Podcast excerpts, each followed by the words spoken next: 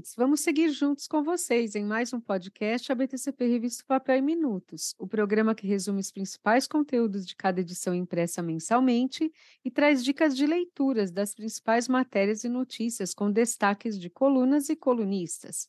Eu sou Patrícia Capo, editora de publicações da ABTCP, e estou aqui com a minha editora assistente, Thaís Sante, para apresentar o resumo da nossa revista Papel de junho 2023. Prazer em seguirmos juntas em mais um programa, Patrícia. E eu dou minhas boas-vindas a todas, todos e todos que nos acompanham.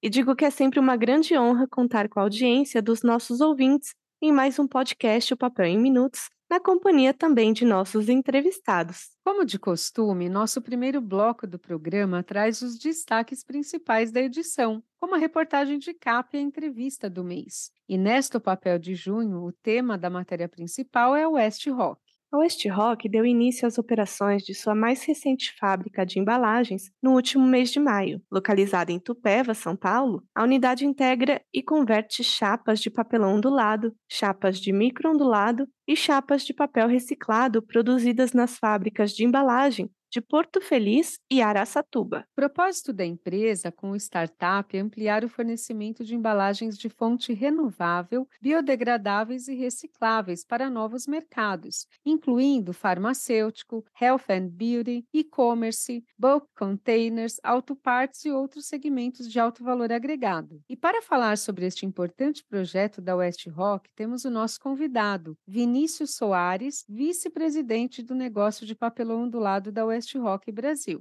Após inaugurarmos a nossa mega planta de Porto Feliz, onde nós convertemos papel em embalagens de papelão do lado, e concluirmos a expansão da nossa fábrica de papel em Três Barras, nós enveredamos um novo ciclo de investimento com aportes de mais de 660 milhões de reais. Nesses investimentos, nós abrimos uma nova unidade em Itupeva, unidade de conversão, a terceira unidade de papelão do lado no estado de São Paulo, e executamos uma série de investimentos, melhorias, expansões e atualizações nas nossas unidades de Porto Feliz, Araçatuba, Blumenau e Pacajus, no estado do Ceará. A nossa expectativa com esses investimentos é seguir aumentando o nosso nível de atendimento e de entregas, desenvolver novos produtos e soluções e oferecer ainda mais diferenciação para impulsionar os negócios dos nossos clientes. Nós queremos que os nossos clientes tragam os seus desafios para que a gente possa identificar soluções únicas, sustentáveis e que no fim a gente ajude eles a vender mais, a reduzir seus custos totais, a minimizar os seus riscos e a melhorar a sua sustentabilidade. E a unidade de Tupéva é mais um passo fundamental para que a gente possa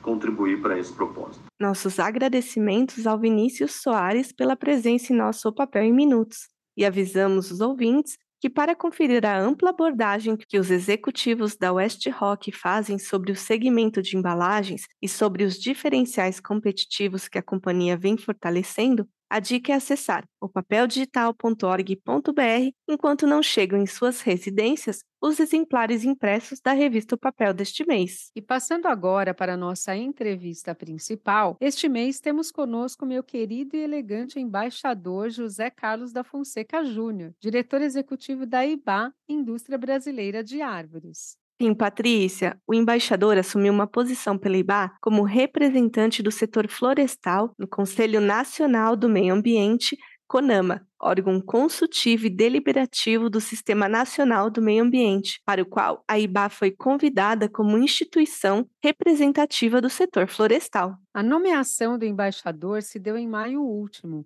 e nessa entrevista, concedida ao podcast Papel em Minutos deste mês, Fonseca Júnior diz, entre outros detalhes da conversa que teve com a nossa repórter Caroline Martim, que o convite recebido pela IBA é resultado de um extenso trabalho prévio em nome deste segmento. O espaço conquistado é fruto de um longo e permanente trabalho de construção de pontes com as instâncias governamentais, com o executivo no plano federal, eh, além de outras eh, stakeholders, digamos assim, eh, no plano federal e nos estados e municípios, além de organizações não governamentais, com a iniciativa privada e um bom diálogo construído com órgãos que, como nós, estejam envolvidos e empenhados na agenda da sustentabilidade no seu sentido mais amplo. Claro que nada disso seria possível sem o trabalho pioneiro do nosso setor como um todo, que há décadas vem adotando práticas de manejo florestal sustentável, adotou voluntariamente certificação é, comprovando a origem responsável dos nossos produtos, né?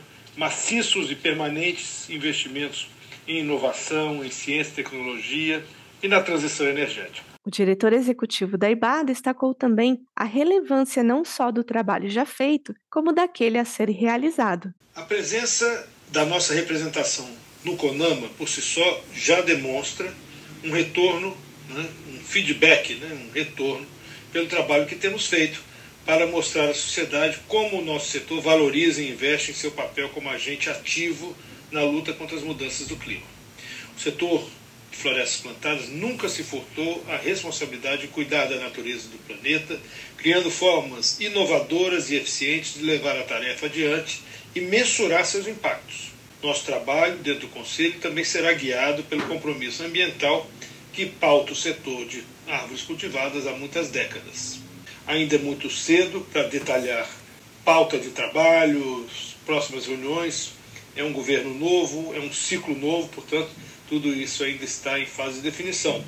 Mas já é possível antecipar que o primeiro encontro foi uma claríssima demonstração da força, né, da pluralidade, de um exercício muito interessante de democracia participativa, um sentimento que deve se manter e até se aprofundar nas próximas reuniões. É isso aí, caro embaixador. Falou e disse tudo que é importante destacar até o momento sobre o clima positivo com que o setor florestal inicia sua participação pela IBA nesta nova fase de representatividade de trabalhos no CONAMA. E com nossos destaques de conteúdos e participações dos convidados das principais matérias da O Papel de Junho, nós vamos encerrando este primeiro bloco do nosso programa, seguindo para falar das nossas colunas e colunistas em nosso próximo bloco.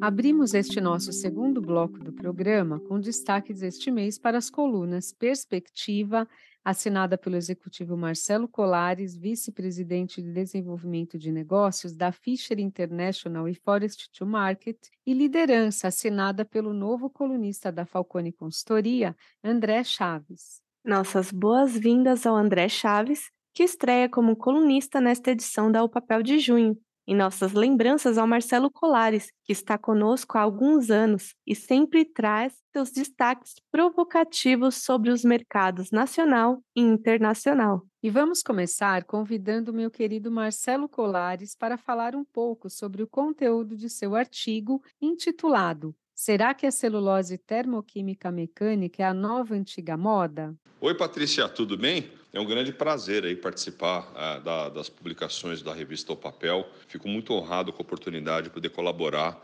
explicitando as minhas ideias para o nosso setor. Né? A, a, a, celulose, eh, eu chamo muitas vezes comumente BCTMP, mas a CTMP, enfim, as termomecânicas, elas estão à, à vista dos, uh, dos papeleiros há muito tempo. Né? Os benefícios da fibra são muito grandes, mas a, a energia também a ser consumida para a produção ela é muito intensa. E essa equação nunca fechou contento.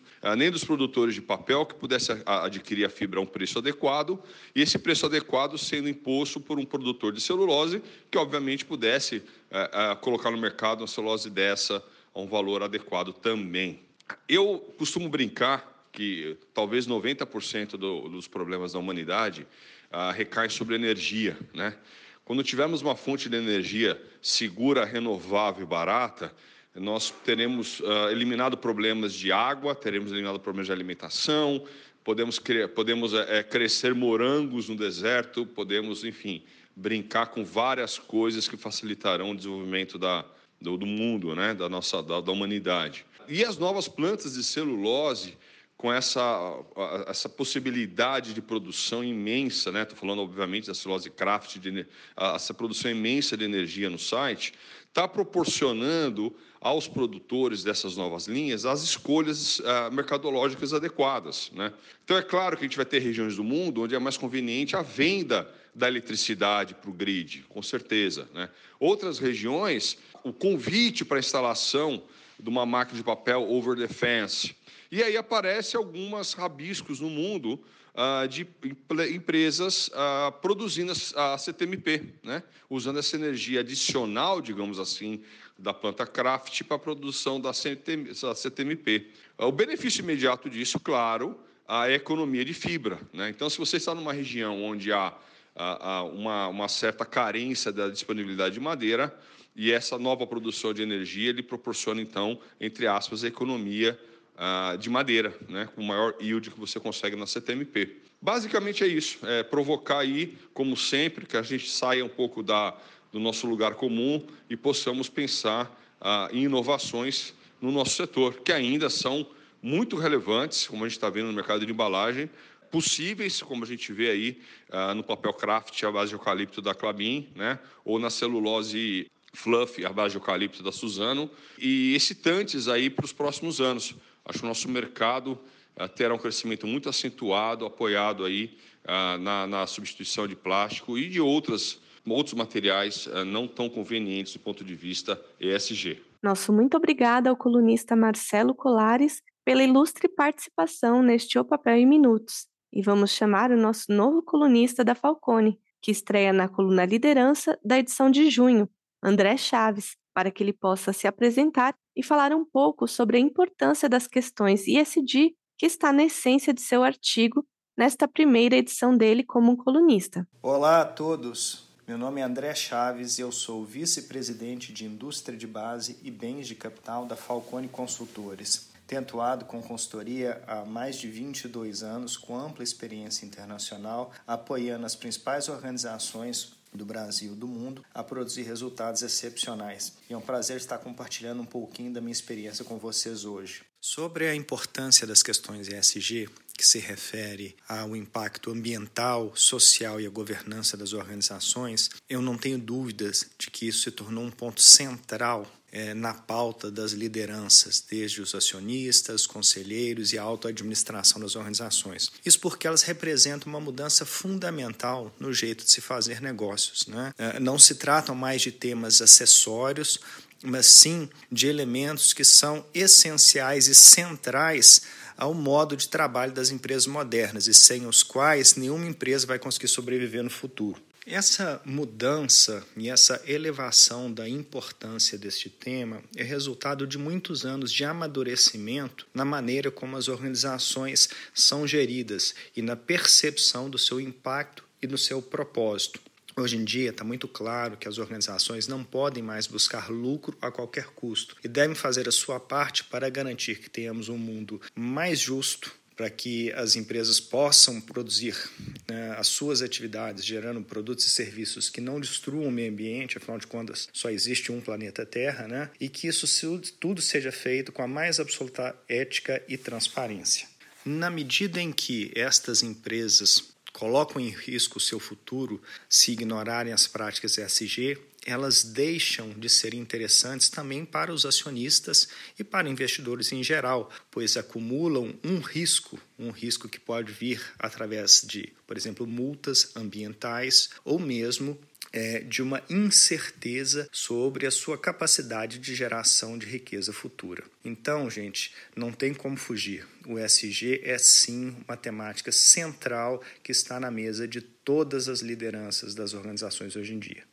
Agradeço muito o André Chaves, que aceitou de forma muito positiva o nosso convite para participar do nosso programa e coloco para ele mais uma questão. Como você observa, André, o cenário futuro para as empresas que não estão hoje se alinhando à gestão baseada em práticas ESG? Empresas que não adotem as práticas ESG terão um futuro muito difícil pela frente, especialmente porque consumidores muito mais esclarecidos e exigentes deixarão de comprar seus produtos e serviços, pois não aceitarão fazer negócios com empresas que destruam o meio ambiente ou que causem um impacto social extremamente nocivo. É, na medida em que as organizações entendem que é a vontade dos clientes que vai determinar o seu sucesso futuro, elas precisam traduzir essas vontades, essas expectativas em novos requisitos eh, de produtos que vão de encontro a essas necessidades. Por exemplo, vou contar uma história de uma amiga que mora na Europa, que veio ao Brasil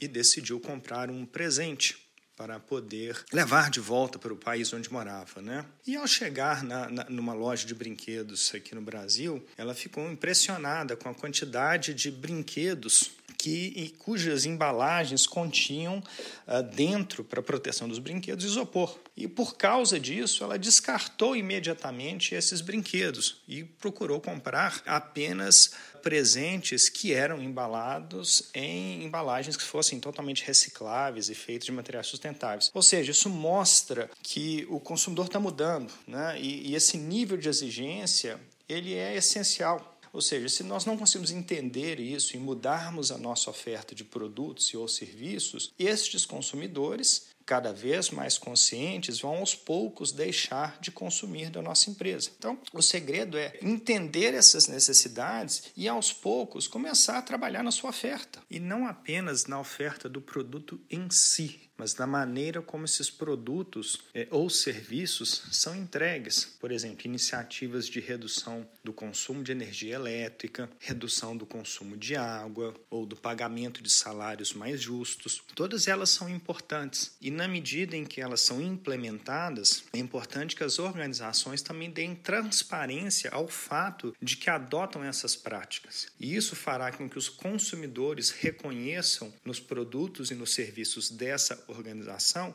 um verdadeiro comprometimento com as práticas ESG e, desta maneira, passaram a preferir estes produtos e serviços em relação aos produtos e serviços das concorrentes que não adotam essas práticas. Agora, é extremamente importante que a adoção destas práticas sustentáveis sejam feitas de maneira verdadeira e os resultados apresentados também sejam verdadeiras, todos associados ao interesse genuíno de aumentar a, a preservação ambiental ambiental, a justiça social e a transparência e a ética nas organizações. Empresas que exagerarem nas suas afirmações ou na sua comunicação falando de benefícios e ou impacto que não são verdadeiros, eventualmente terão a mentira descoberta e sofrerão uma reação muito forte dos seus consumidores, causando justamente o efeito contrário daquele que desejavam. Nosso novo colunista deixa aos ouvintes, então, reflexões sobre a transformação sustentável e o valor para o consumidor, que é o título de seu artigo desta O Papel de Junho. Portanto, caras, cares e caros ouvintes, acessem opapeldigital.org.br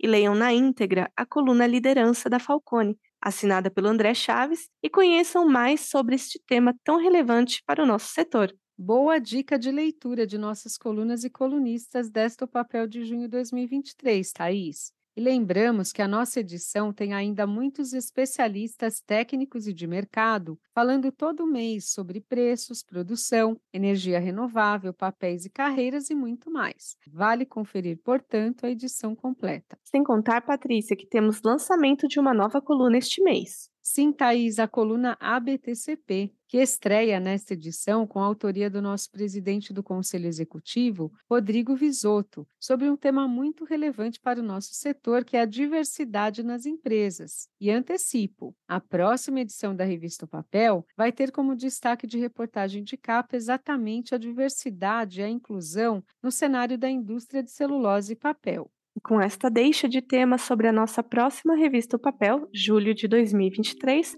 vamos fechando o segundo bloco do nosso podcast O Papel em Minutos, o programa que resume o conteúdo editorial de cada edição impressa da publicação, que circula há 84 anos no Brasil e no mundo. Nosso programa inicia este terceiro bloco com destaques para notícias da coluna Radar e depois falaremos sobre as atividades da BTCP no período e também de uma reportagem do congresso promovido pelo IPEF, Instituto de Pesquisas e Estudos Florestais, que contou com o apoio da BTCP, entre outras entidades. E também temos neste bloco o tradicional momento de agradecer os anunciantes do mês. Mas enquanto esta hora não chega, vamos abrindo com o radar, no qual captamos que o International Council of Forest and Paper Associations, ICFPA, divulgou seu relatório de progresso de sustentabilidade, enfatizando o papel do setor na transição para uma economia de baixo carbono por meio do manejo florestal sustentável e da reciclagem de papel.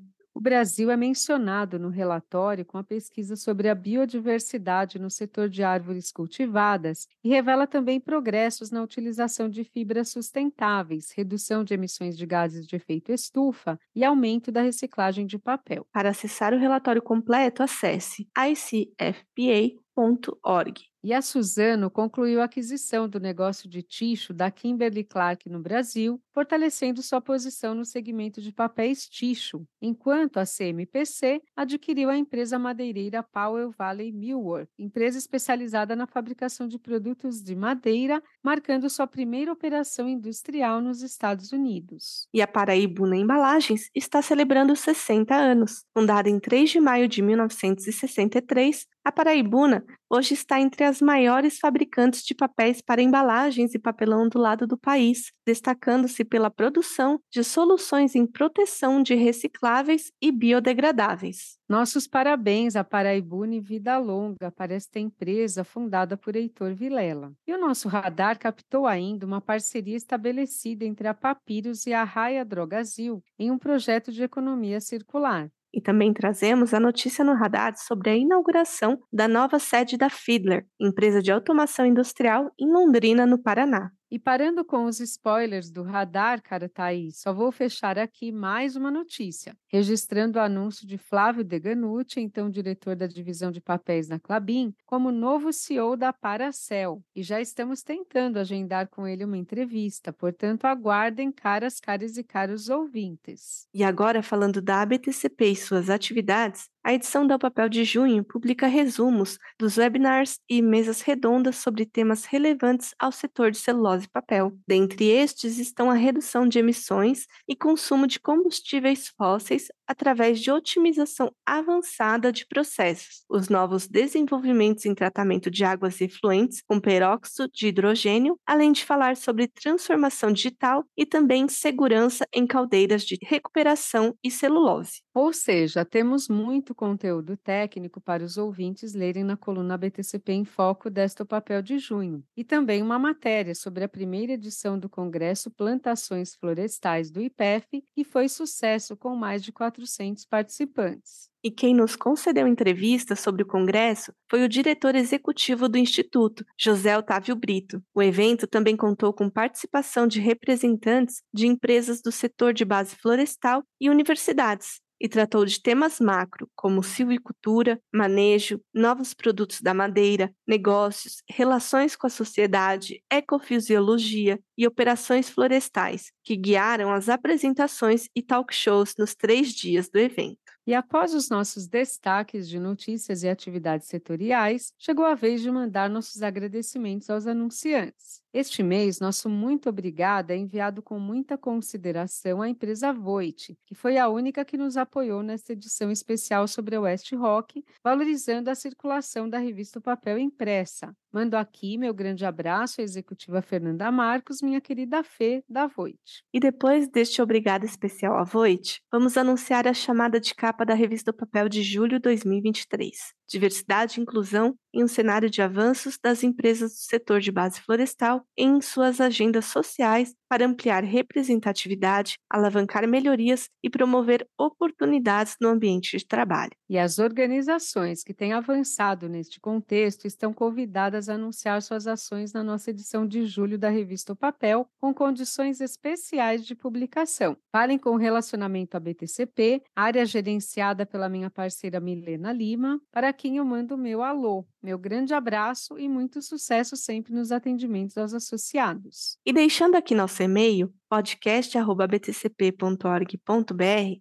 encerramos mais um podcast ABTCP Revista o Papel em Minutos, programa que traz a voz da indústria pela publicação que acompanha as notícias do setor há 84 anos. Nossos agradecimentos a todas, todas e todos que nos acompanham e até a nossa próxima edição.